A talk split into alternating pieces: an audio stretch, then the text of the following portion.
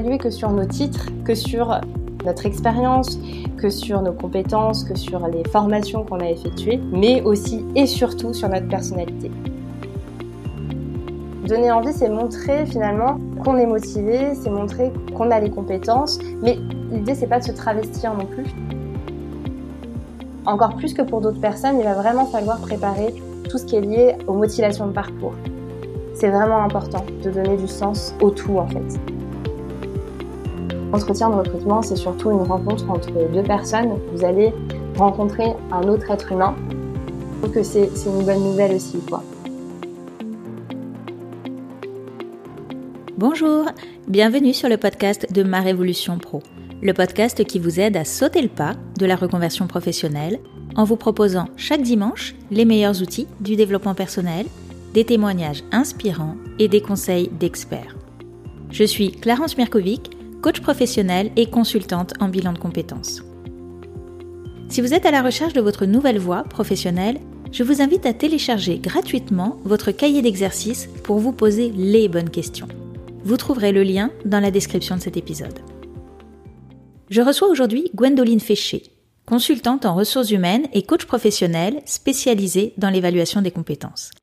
Si vous êtes en pleine recherche d'emploi, cet épisode est fait pour vous. On y aborde les éléments clés pour convaincre un recruteur lors d'un entretien d'embauche et comprendre ce qui se passe pendant ce rendez-vous. Du jeu relationnel qui se met en place, du rôle, de la subjectivité, et surtout Gwendoline vous livre de précieux conseils pour mettre toutes les chances de votre côté le jour J. Bonjour Gwendoline. Bonjour Clarence. Merci beaucoup d'avoir euh, accepté l'invitation de ma Révolution Pro. Est-ce que tu peux commencer par te présenter, s'il te plaît? Oui, bien sûr, euh, pas de problème. Euh, donc, je suis Gwendoline Féchet, je suis psychologue du travail de formation, également euh, coach professionnel. Je suis consultante actuellement dans un cabinet qui est spécialisé dans le développement et l'évaluation des compétences. Aujourd'hui, je t'ai demandé d'intervenir pour qu'on parle justement ensemble d'un entretien d'embauche. C'est quelque chose qui n'est pas toujours évident quand ça fait longtemps qu'on n'en a pas passé, quand on est en mode de reconversion. C'est quelque chose qui peut être stressant, euh, dont on peut euh, s'inquiéter. Et du coup, justement, je voulais voir avec toi quels sont les éléments clés à appréhender quand on passe un entretien d'embauche? Oui, alors ils sont nombreux quand même. Il y a, pas mal d'éléments à appréhender. J'ai essayé de synthétiser euh, des éléments, les éléments vraiment principaux, en tout cas, de, de l'entretien d'embauche qu'il faut savoir déjà quand on passe un entretien d'embauche, c'est que c'est une bonne nouvelle. Ça veut dire que notre candidature, elle a attiré l'attention du recruteur. Donc en fait, c'est plus qu'à nous de jouer finalement pour lui montrer qu'il a raison de nous faire confiance. Donc déjà, ça c'est un premier point. Ensuite, c'est important d'avoir un bon état d'esprit ce jour-là, de se sentir confiant dans son projet.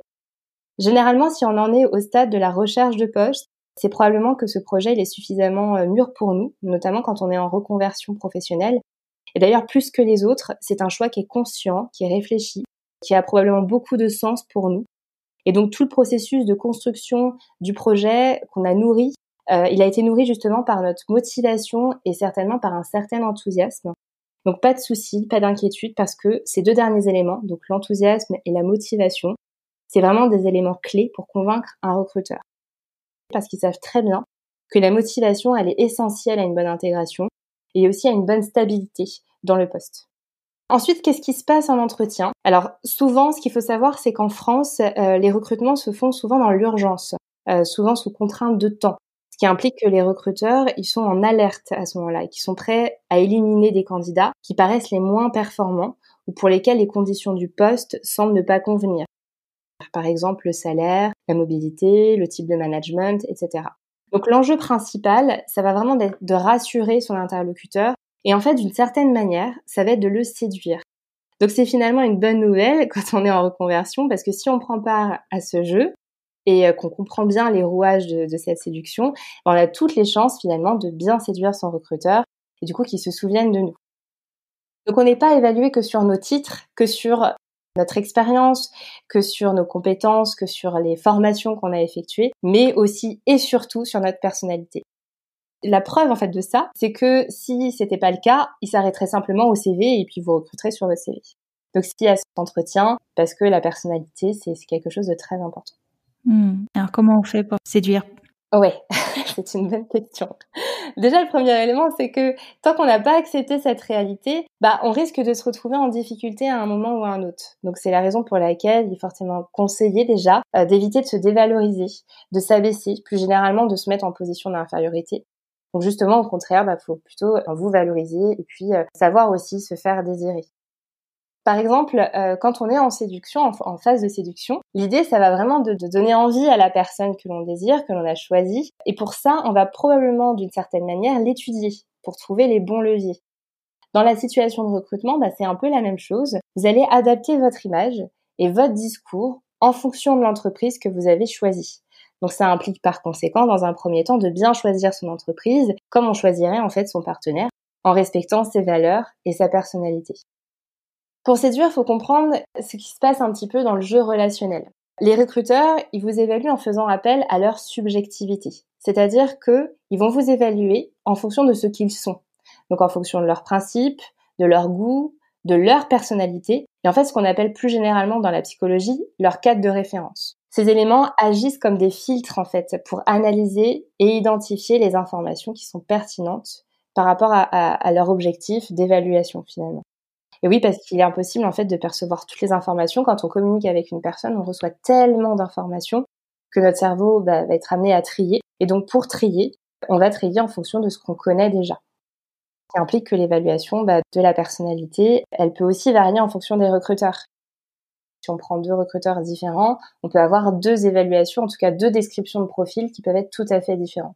Et ça, je l'ai vraiment observé euh, dans mes formations, hein, quand je quand je forme euh, euh, des personnes aux techniques de recrutement. La subjectivité, c'est vraiment quelque chose qui est très important, enfin en tout cas qui, qui les aide à évaluer. Souvent, ça passe par la phrase ben moi, je le sens ou je le sens pas quoi. Bien sûr, ouais, une histoire de feeling aussi. Exactement, tout à fait. Du coup, quelle place on laisse à l'authenticité? C'est des fois des choses, des valeurs qui sont très fortes chez certaines personnes? Oui. Alors bien sûr, séduire, c'est pas s'oublier en fait. Séduire, c'est donner envie, c'est montrer finalement qu'on est motivé, c'est montrer qu'on a les compétences, mais l'idée c'est pas de se travestir non plus et de plus être soi-même. Donc il faut justement trouver le bon équilibre entre à la fois la, séduction, si on reprend encore cette fois la, séduction avec un, un, partenaire potentiel, quand vous allez séduire une personne, vous mettez en avance le meilleur de vous-même finalement. Mais vous n'allez pas vous inventer une autre personnalité. Donc c'est un peu la même chose finalement dans l'entretien. C'est donner le meilleur de vous-même tout en restant vous-même finalement. Hmm. Un équilibre pas toujours facile à trouver, mais qui... Euh... Exactement. et ça, ça implique, et je pense que ça a été euh, évoqué dans, dans plusieurs euh, interviews que tu as euh, effectuées, ça implique de bien se connaître aussi, de savoir qui on est, de savoir quelles sont nos valeurs, ce vers quoi on a envie de tendre, pour savoir quoi mettre justement en avant. Hmm. Et quand on n'a pas toutes les compétences, des fois, quand on se reconvertit, forcément, on décale un peu euh, son champ de compétences. On n'a pas forcément tout ce qu'il faut. Comment se valoriser du coup dans l'entretien? Comment euh, valoriser ça quand on a l'impression qu'il nous manque la moitié des cases alors, je vais, je vais y venir juste après parce que je pense que pour savoir comment se valoriser, c'est important aussi de savoir ce qui se passe dans un entretien. C'est quoi la structure d'un entretien, mhm. globalement? À quelle sauce on va être cuisiné? Pour justement savoir quoi mettre en avant. Et peut-être que juste pour terminer avec la subjectivité du, du recruteur, pour donner trois éléments qui vont vous permettre justement d'appréhender en fait cette subjectivité et de faire en sorte que ça soit un avantage pour vous. Il faut savoir qu'il y a trois failles dans l'évaluation d'un recruteur, trois biais en fait potentiels qui sont liés à la subjectivité justement. D'abord, il y a le biais de projection ou de faux consensus. En fait, on a tendance tous à penser que la plupart des gens pensent comme nous et raisonnent comme nous, voire qu'ils sont d'accord avec nous. Donc les recruteurs, ils auront tendance à favoriser les candidats dans lesquels ils se retrouvent. Ça peut être des, hobbies, la personnalité, des valeurs communes. Euh, donc ça va être essayer de, vous accorder vraiment en fonction de ce que vous percevez de votre recruteur, de vous synchroniser un petit peu avec lui et vous aurez donc plus de chances de le séduire. Un autre biais aussi qui est intéressant, c'est le biais de cadrage. Alors ça, je l'ai vraiment observé euh, dans mes formations. En fait, le recruteur, il a une idée bien précise de ce qu'il attend d'un échange. Il est souvent facile de, le décrypter via son mode de question. En fait, souvent, ce sont des questions qui sont fermées et qui induisent un mode de réponse. Par exemple, je sais pas, ils ont vu sur votre CV que vous avez euh, déjà utilisé Photoshop, que vous êtes formé à Photoshop, il va peut-être vous dire, bah, vous savez utiliser Photoshop, vous êtes certainement quelqu'un de créatif. Et en fait, là, ça va être une autoroute pour montrer votre créativité et montrer que effectivement, vous allez très bien vous adapter du coup sur le poste, en tout cas sur ce point de vue-là. C'est souvent des questions qui commencent par est-ce que aussi. Est-ce que ça veut dire que enfin, vous êtes un bon leader, par exemple. Alors, ça va peut-être pas être aussi gros que ça, ça peut être plus subtil, mais souvent le est-ce que, il apparaît régulièrement dans l'entretien et en fait, ça montre ce qu'ils veulent induire comme information et ce qu'ils aimeraient avoir comme information. Et enfin, il y a un troisième biais, l'effet de primauté. En fait, on l'appelle aussi le biais de première impression ou le biais d'ancrage mental. En fait, c'est se dire que l'information qu'on reçoit en premier, elle va déterminer l'impression générale qu'on va avoir d'une personne.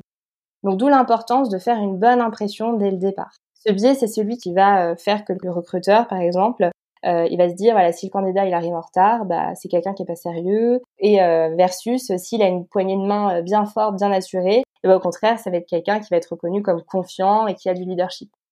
Donc ça c'est des choses toutes bêtes, mais c'est pourtant très intéressant à avoir en tête parce que du coup ça vous permet de vous ajuster et de comprendre en fait un petit peu les rouages justement de qu'est-ce qui se passe, le mécanisme de l'entretien. Et ensuite effectivement bah, il y a la partie la structure d'un entretien. Quelles sont les constantes d'un entretien? Il y a trois constantes. D'abord, on va toujours commencer, c'est généralement le premier élément, première étape, par se présenter, présenter son parcours. Euh, ensuite, généralement, on va présenter ses motivations. Et puis enfin, on va sûrement euh, présenter un petit peu tout au long aussi ses compétences. Pour se présenter pour la partie qui est liée à la présentation de son parcours, de son CV, quand on est en reconversion professionnelle, ça va être important de dire dès le départ bah, mon objectif professionnel, c'est de devenir, et puis là, vous allez donner le nom du poste. Par exemple, si c'était moi et que je postulais à mon poste, je pourrais dire mon objectif professionnel, bah, c'est de devenir euh, consultante euh, en ressources humaines. Ça va donner du sens en fait à votre démarche et ça va expliquer que vous êtes là vraiment pour ça. Ça va vraiment euh, montrer un sens, un objectif cohérent en tout cas à, la personne, enfin à votre recruteur. Et puis mon conseil, bah, c'est d'éviter la présentation chronologique et plutôt présenter une introduction qui est thématique qui va mettre l'accent sur des points forts. Donc là, l'idée, ça va être de choisir, par exemple, trois compétences qui sont les trois piliers de votre présentation. Par exemple, dans mon cas, ça va être de dire le cœur de ma compétence, bah, c'est l'évaluation comportementale, avec trois piliers, du coup, qui sont euh, mes connaissances techniques. Voilà, j'ai fait une formation de psychologue, etc. Et puis ensuite des compétences qui vont être ciblées sur le poste. J'ai fait donc euh, de l'ingénierie pédagogique, et puis par exemple de la gestion de projet. Et ça, ça va être vraiment très important d'expliquer, d'illustrer en fait d'exemples concrets, de dire précisément qu'est-ce que vous avez fait dans cette mission, de quelle mission il s'agit, de quelle expérience il s'agit, pour que le recruteur, bah, lui, il s'y retrouve en fait dans votre CV. Hmm. D'accord? Donc si vous êtes en reconversion et que vous avez fait des formations particulières, si vous avez euh, eu aussi euh, je sais pas, des, des, expériences en tout cas qui sont euh, transversales et qui peuvent être applicables aussi sur le poste, bah, n'hésitez pas en tout cas à les décrire, à les mettre en avant, plutôt que de faire une présentation chronologique qui sera peut-être ennuyeuse au final, quoi, et pas, pas valorisante. Ok. Ensuite, du coup, il y a un deuxième point qui est la partie motivation. Et en fait, quand on est en reconversion professionnelle, bah, mettre l'emphase sur la, la, la motivation, c'est un petit peu ce que je disais tout à l'heure, c'est vraiment un gage d'une stabilité. Vous pourriez être interrogé sur plusieurs types de motivation. Par exemple, la motivation générale. Ça va être de définir bah, ce qui est important pour vous dans le travail, ce que vous attendez d'une entreprise. Ensuite, ça va être des motivations qui vont être liées au parcours professionnel. En plus, vous, risquez d'être attendu justement sur, euh, sur ces questions-là. Pourquoi vous avez choisi telle formation? Pourquoi vous avez rejoint telle entreprise? Pourquoi vous avez quitté telle autre? Ensuite, il y a des questions de motivation qui peuvent être liées au projet professionnel. Quels sont vos objectifs à moyen et long terme? Quels sont vos souhaits d'évolution? Quelles sont vos perspectives de carrière? Et puis ensuite, il va y avoir des questions qui sont liées au poste cible. Pourquoi on a répondu à, l'annonce finalement, et qu'est-ce qui nous plaît dans le poste proposé? Donc ça va être important de préparer tout ça, surtout quand vous, êtes en reconversion, parce que vous risquez d'être attendu en fait sur ces éléments-là, pour savoir si justement vous êtes motivé et pourquoi en fait aujourd'hui euh, vous faites ça, et montrer que du coup c'est pas juste une lubie et que c'est vraiment quelque chose qui est réfléchi. Hmm. Encore une fois, la clé, hein, ça va être d'être concret, de donner du contenu. Euh, par exemple, me concernant, si je devais euh, expliquer ma motivation, bah, par exemple par rapport au poste, bah, je pourrais dire euh, ce poste me plaît parce que je suis au contact du client, que je suis responsable de la satisfaction de son besoin, ou encore parce qu'en formant mes clients, je vais pouvoir transmettre mon savoir technique. Donc, faut expliquer, pas juste dire, bah, j'aime bien le contact client, mais dire pourquoi vous aimez ça, qu'est-ce qui va être intéressant. ça, c'est le contenu. Et après, il y a la forme. Ça va être aussi de bien calibrer votre niveau d'énergie, d'être toujours un petit cran au-dessus de la personne qui est en face de vous en termes d'énergie. En fait, ça va vous permettre de montrer par le ton un élan, un enthousiasme. D'accord? Euh, Il y a un autre point qui est lié à la motivation, ça pourrait être euh, de montrer qu'on se projette. Donc pourquoi pas préparer un petit plan d'action, par exemple, ça, ça c'est des questions qui peuvent arriver régulièrement. Si demain vous êtes en poste, qu'est-ce que vous faites? Eh ben ça pourrait être intéressant du coup de préparer en disant, euh, bah, demain je suis en poste, voilà ce que je vais faire, toujours en parlant au conditionnel, parce que pour montrer que vous n'êtes pas trop non plus trop confiant sur le fait que, que, vous allez être pris et que la, et montrer que la décision elle appartient bien au recruteur. Mais par exemple, pour moi, ce serait, si je, je devais postuler un poste de formatrice, bah, ce serait, euh, voilà, si demain je suis en poste, euh, j'aimerais comprendre euh, et acquérir voilà votre mode pédagogique par en échangeant avec mes collègues, en consultant de la documentation. je souhaiterais aussi observer, si possible, les formations que vous faites pour enrichir ma pratique et être rapidement opérationnel. Voilà, j'ai trois petites étapes qui montrent qu'en tout cas, je me suis projetée et que j'imagine bien, voilà, être sur le poste en tout cas. Hmm. Voilà, donc faut toujours penser euh, cohérence et contenu. Et puis il y a un autre point à la fin, quand on a terminé, qui montre aussi la motivation, hein, quand l'entretien s'est terminé, bah, c'est pourquoi pas envoyer un petit mail de remerciement dans lequel on peut rappeler nos motivations aussi. Hmm. Voilà, donc ça c'est sur la partie motivation. Et enfin, il y a euh, la partie de la compétence, comme euh, tu demandais, Clarence, comment valoriser sa candidature quand on se reconvertit? Ouais. Ça c'est un point effectivement important. Alors déjà, il faut savoir qu'il y a trois types de savoir, trois types de compétences qu'on peut mettre en avant. Il y a le savoir théorique. Me concernant, par exemple, bah, j'ai été formée à des questionnaires de personnalité. Il y a le savoir-faire, euh, le geste professionnel. Ça peut être, bah, par exemple, j'ai fait de l'ingénierie de formation. Et puis, il y a le savoir-être. C'est toutes les qualités, la personnalité. Par exemple, je sais créer un lien de confiance avec mes clients et être une bonne ambassadrice de l'image de marque. Quand on est en reconversion, je pense que la clé, c'est de pouvoir mettre en, valeur à la fois des compétences qui sont vraiment liées au poste, mais aussi, et pourquoi pas, des compétences transversales, puisque vous avez d'autres expériences, vous avez vécu d'autres choses avant, qui peuvent être tout à fait mobilisables dans le poste actuel. Et ces dernières euh, compétences, qui sont des compétences transversales, elles sont particulièrement recherchées des recruteurs, donc faut le savoir. Et elles sont généralement mal connues des candidats. Et c'est pourtant une bonne nouvelle bah, quand on est en reconversion professionnelle parce que euh, elles sont valorisables en fait tout au long de la carrière professionnelle. Le type de compétence, je peux vous donner un petit exemple. Ça peut être la capacité à communiquer dans une langue étrangère, donc parler anglais, parler arabe, parler euh, italien. Ça peut être des compétences qu'on peut mettre en avant. La capacité d'analyse, la capacité de synthèse, l'organisation, la structuration, la planification, à toujours expliquer hein, avec des exemples concrets ce que vous avez mis en place pour valider la compétence, en tout cas pour montrer qu'effectivement elle est bien présente. Le sens relationnel, le sens commercial, euh, le fait de pouvoir créer un réseau, ça peut être le travail en équipe, la coopération, la créativité, l'esprit d'initiative, et puis enfin, pourquoi pas aussi le leadership. Hmm. Voilà, donc ça c'est un exemple, un échantillon de compétences. Après, il y en a plein d'autres, mais il y a mm. plein de compétences. Pensez à des compétences qui sont transférables dans le poste actuel. Et ça, ça va vous aider à structurer aussi votre présentation de votre parcours et la présentation de vos compétences. Mm.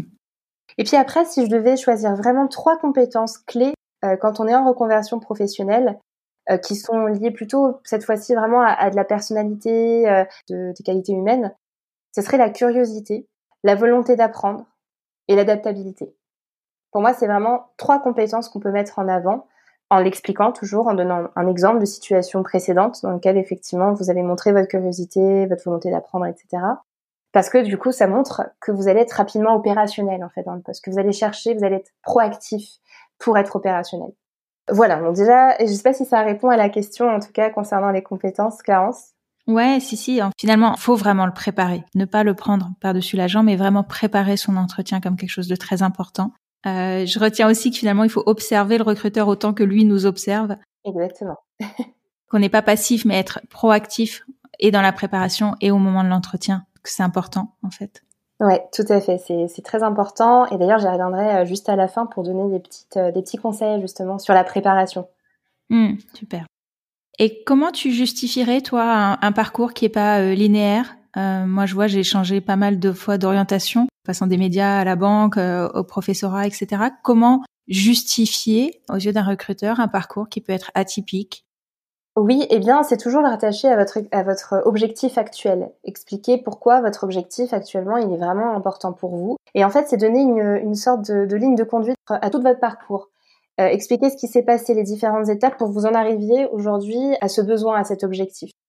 Généralement, si vous arrivez à trouver cette ligne conductrice et que vous arrivez à l'expliquer et à donner du sens en fait à tous vos choix, il n'y aura pas de problème en fait. Parce que parce que alors aussi par contre il, se passe quelque chose c'est que quand même au départ probablement que le recruteur il va se poser des questions.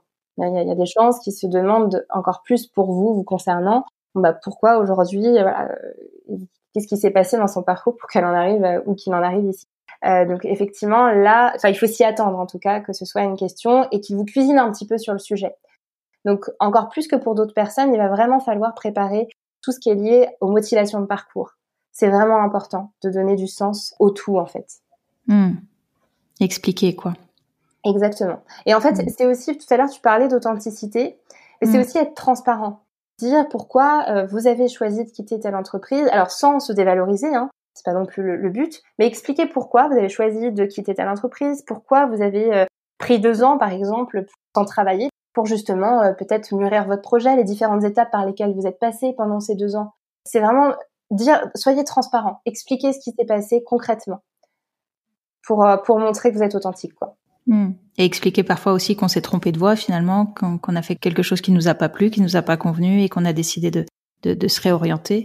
Être aussi transparent là-dessus. Il faut être totalement transparent, tout à fait. Hmm. Est-ce qu'il est préférable parfois d'enjoliver les choses, finalement de trouver du sens là où des fois on fait des choses et, et, finalement il n'y a pas de sens à ce qu'on fait? En tout cas, des fois on se laisse porter par des opportunités, des, des choses et, ou, ou, pour des raisons autres, et on se finit par se trouver dans des postes qui ne, qui ne nous conviennent pas, dans des voies qui ne nous conviennent pas.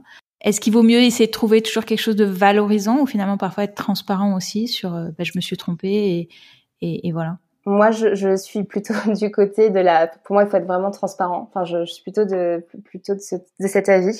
Euh, je préfère euh, une personne qui m'explique son parcours en me disant bah voilà, en fait, à ce moment-là, je j'étais pas forcément mature dans ma tête je me suis un peu laissée porter, j'avais moins, je, je réfléchissais pas forcément à ce que j'avais envie de faire dans ma vie, je savais pas quoi faire dans ma vie et du coup j'ai pris un peu ce qui venait plutôt qu'une personne euh, qui m'invente un truc, je ne sais quoi, euh, pour essayer de donner du sens parce que ça se voit en fait, ça se voit quand vous, enfin si vous n'avez pas bien préparé ça, en plus, le risque c'est que ça se voit si vous mentez et qu'en plus euh, derrière, si on vous pose des questions concrètes sur des choses que vous avez décidé d'enjoliver, eh ben vous risquez de vous retrouver piégé.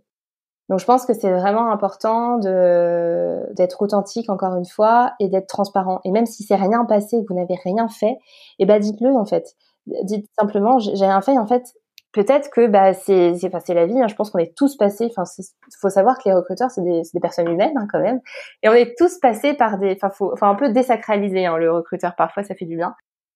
On est tous passés par des phases où euh, voilà on avait des passages à vide, euh, où la vie n'avait avait un peu moins de sens, en tout cas au niveau professionnel. Et je pense qu'il faut aussi savoir que vous allez tomber sur des gens qui sont euh, parfois empathiques et qui vont comprendre. Et s'ils comprennent pas, et eh ben simplement c'est peut-être que c'était pas fait pour vous et puis c'est tout. J'ai envie de dire. Donc je pense que le mieux c'est vraiment d'être euh, transparent. Hmm. Et j'ai une question que parfois on me pose aussi, c'est parfois il y a des licenciements, des entreprises parfois, enfin voilà après qui montent des dossiers contre certaines personnes pour éviter un licenciement, enfin pour éviter un licenciement économique et qui finissent par licencier pour faute. C'est quelque chose qui est pas toujours facile à vendre entre guillemets dans un entretien. Comment justifier selon toi, euh, voilà, un licenciement dans ce cas-là? Alors quand c'est dans ce cas-là, je pense encore une fois qu'il faut être transparent, d'autant plus que euh, il est possible que votre recruteur se renseigne de son côté, que enfin il y a souvent euh, ce qu'on appelle le, contrôle de, de référence hein, qui est effectué dans les entretiens. Donc je pense que vous pouvez expliquer et peut-être la chose à faire serait d'expliquer ce qui a fait que vous en êtes arrivé là, à cette situation. En donnant un peu votre version des faits, votre analyse, ça montre aussi d'une certaine manière que vous avez pris du recul sur ce qui s'est passé et que vous êtes capable en fait euh, bah, de résilience aussi, euh, de faire avec euh, et que ça vous démobilise pas et que vous continuez à, à croire en vos projets et, et à rester motivé pour pour avancer dans la vie en fait tout simplement. Mmh. Ok. Merci beaucoup déjà pour tout ce que tu nous as donné pendant cette interview. Est-ce que pour terminer, est-ce que tu aurais des conseils très concrets, très pratiques pour se préparer euh, quand ça fait longtemps qu'on ne s'est pas confronté à cet exercice? Tout à fait. J'ai des conseils un petit peu, euh, un peu concrets. Alors tout à l'heure, je, j'ai comparé euh, l'entretien de, de recrutement avec un jeu de séduction. Eh bien, en fait, l'entretien, c'est un peu un sport aussi. c'est vrai. C'est un, un, peu un sport parce que ça, ça implique le corps, ça implique l'esprit aussi. Et puis, il y a des règles. Il y a des règles à suivre, il y a une récompense à la clé, il peut y avoir un classement, et bah, c'est comme un sport, du coup, il faut se préparer et il faut s'entraîner. Et du coup, il y a, y a deux types de, de préparation hein, dans un sport. Il y a la préparation mentale et puis il y a les préparations, euh, il y a la préparation physique. Pour la préparation mentale, si je pouvais donner des conseils, bah, c'est éviter tout stress inutile. Euh, évaluer par exemple le temps de trajet en amont. Euh, prévoyez d'arriver un peu plus tôt à proximité des lieux, par exemple. Préparez vos affaires aussi et les rendre accessibles euh, dans votre sac. Mmh. Euh, le CV, le stylo, euh, un cahier pour prendre des notes, par exemple, ou tout document euh, qui pourrait vous être utile. ça peut être aussi enquêter sur l'entreprise, donc savoir un petit peu leur culture, comprendre un peu l'historique, où ils en sont financièrement aujourd'hui, des choses comme ça. Pourquoi pas aussi vous renseigner sur votre recruteur. Aujourd'hui, on peut googliser tout le monde. on l'a déjà fait euh, pour moi et ça a plutôt bien marché. Euh, donc, on peut avoir des informations sur son recruteur, savoir un petit peu bah, qui il est, en fait, tout simplement. Même sur LinkedIn, hein, vous pouvez trouver des informations. Et puis, c'est aussi, bah, pourquoi pas vous entraîner à blanc. Par exemple, vous entraîner en fait à faire des, entretiens. Il y a des organismes comme l'APEC, euh, l'APEC, l'APEC, AISE par exemple, des cabinets de recrutement en fait plus généralement, peuvent vous aider dans cette préparation. Et puis aussi, bah, vous pouvez prendre un, coach, hein, euh, tout simplement, pour, euh, pour vous aider également.